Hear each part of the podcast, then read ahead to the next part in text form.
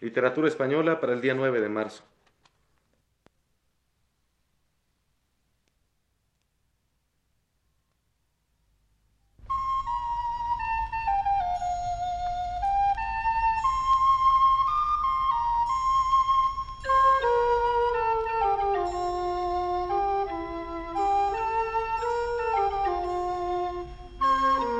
Buenas tardes, amable auditorio.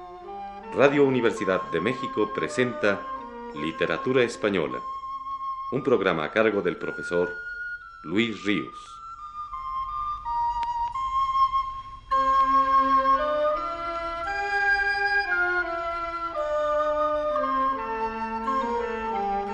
El profesor Luis Ríos nos dice en su texto más reciente, Seguiré hablando hoy de la autobiografía de José Moreno Villa, que él intituló Vida en Claro, libro por muchos motivos excelente. Uno de ellos lo es, sin duda, la finura, la sutileza de la indagación del autor en su infancia y en el ambiente familiar de sus primeros años, para tratar de explicarse, ya en la madurez, su carácter y su conducta. El autor evoca la manera de ser de sus padres, asociándola a la casa que habitaban y, más concretamente, al cuarto que ocupaba. Y esa asociación nos la comunica con un maravilloso estilo, sosegado y transparente. Esta es la evocación paterna. Veo ahora, de repente, que el cuarto de mi padre daba al mar y que el de mi madre daba a la catedral. Mi padre murió en aquel su cuarto frente al mar, que mientras vivió mi madre no utilizó nunca para dormir. Y mi madre murió en su alcoba de siempre. Hay una tendencia en los hombres a convertir en símbolos ciertas observaciones. Yo no quisiera, porque el simbolismo nos resulta ya cansado. Pero quisiera, porque ello me atrae, pensar un poco en estos hechos con que principio. Tenía mi padre en su espíritu algo de mar. Me es difícil decir que sí o que no.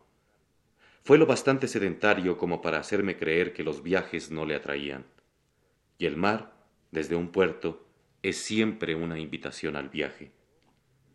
Nuestro comedor, justo al lado del cuarto donde murió, daba también al mar, y mi asiento a la mesa enfocaba el horizonte mediterráneo. Mientras yo comía, viajaba. Mis ojos acariciaban la marcha lenta de los barcos veleros y la más rápida de los grandes transatlánticos. En cambio, el asiento de mi padre era de espaldas al puerto. Mi recuerdo es que mi padre se alegraba más con la llegada de los navíos que con otra cosa cualquiera. Le gustaba que el puerto estuviese siempre lleno de barcos, porque esto significaba prosperidad o riqueza para Málaga. Pero, por otro lado, ¿acaso hubiera algo de mar en su espíritu, sobre todo de mar latino, con perfiles claros y ondas acariciantes? Su carácter era dulce y amoroso. Gustaba de besar a sus hijos tranquilamente, cosa que no era notable en mi madre. Esta no fue nunca besucona. Ahondando más, me atrevería a decir que el carácter de mi padre se asemejaba al mar, porque nunca le conocí proyectos. Y así como en el mar no hay caminos fijos, tampoco los hubo en la vida de mi padre. Tal vez ella no fue otra cosa que una onda marina impedida por la providencia, sin más control que el fluir correctamente dentro de la sociedad con el menor rozamiento. No fue mi padre onda tumultuosa de mar norteño, sino modulación marina mediterránea. Jamás alborotó en privado ni en público. Hablaba poco y con gracia. No quiso nunca escalar ni brillar en ningún sentido. No peleó por la vida. Agotó sus posibilidades con dignidad y reposo. Por esto ahora, al pensar en su cuarto, creo que murió en su sitio. Tiene algo de azoriniana la prosa de Moreno Villa en estas primeras páginas de su autobiografía. Con la intención más elogiosa lo digo. Tiene, como la de Azorín, una rara precisión, una cadencia bellamente serena y nostálgica a un tiempo, la prosa de Moreno Villa.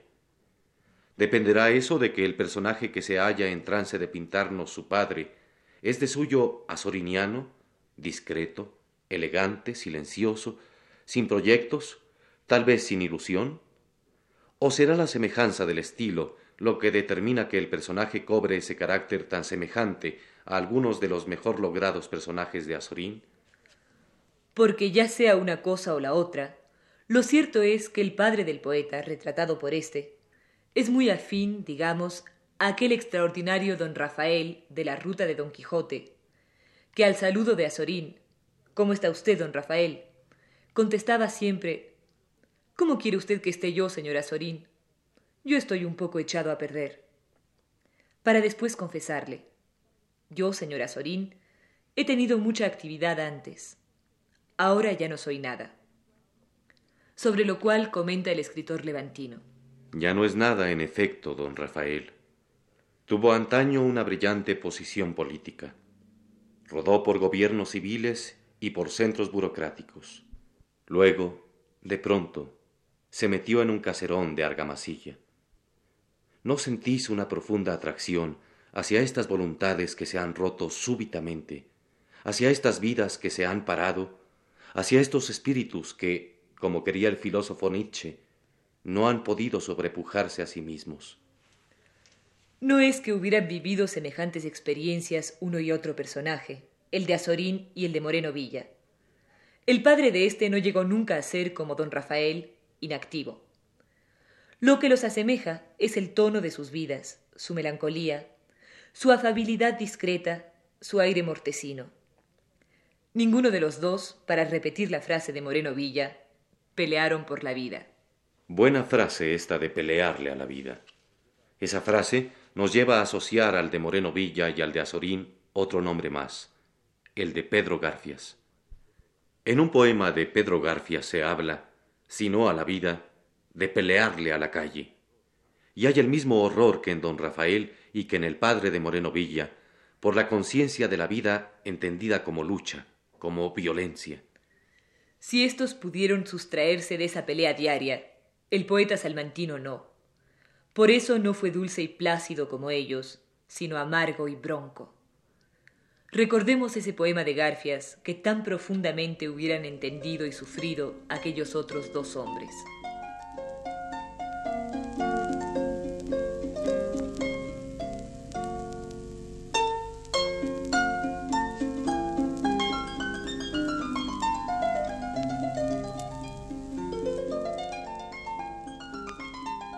A la una comienza a llover la sangre. Se amanecen los recuerdos, se hacen más lentas las calles. La luna anda más despacio, la aurora va retardándose, las piedras se hacen más tiernas y las sombras más suaves. Después la noche acumula las miserias miserables. Empieza el frío a azotar, lloran los cielos cobardes, las sombras se hacen más duras y se recortan las calles. Cuando el día nos despierta y abre su blanco plumaje y empiezan a amanecer los que nacieron más tarde. Es andar con pasos rotos, todo lo que nos separe de un lecho de hielo duro que las lágrimas deshacen. Otro día a caminar a pelearle a las calles, a esperar que ande la noche lo suficiente de balde, porque a la una comienza a llover la sangre.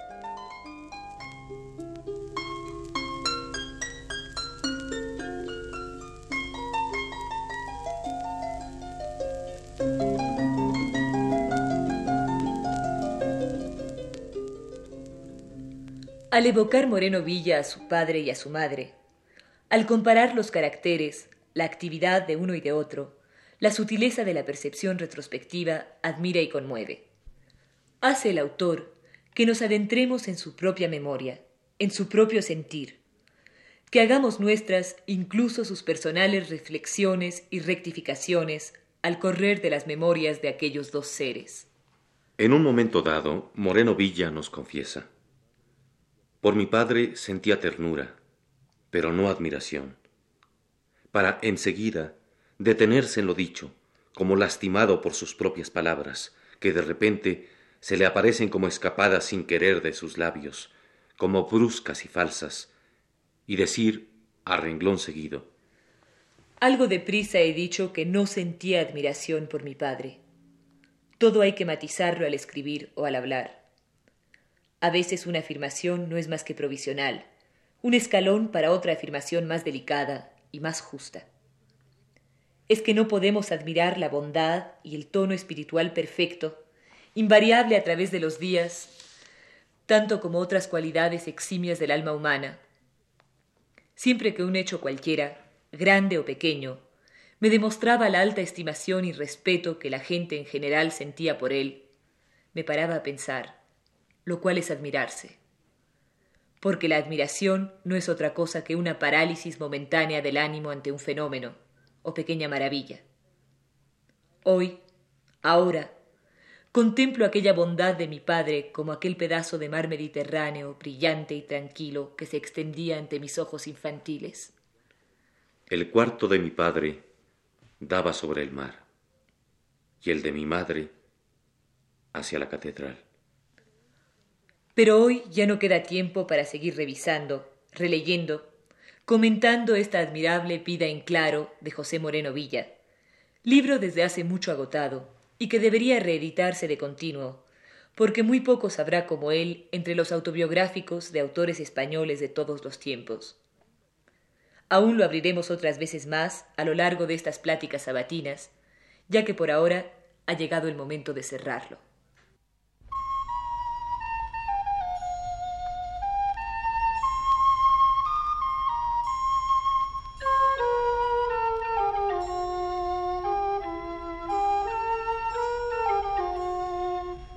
Radio Universidad de México presentó Literatura Española, un programa a cargo del profesor Luis Ríos.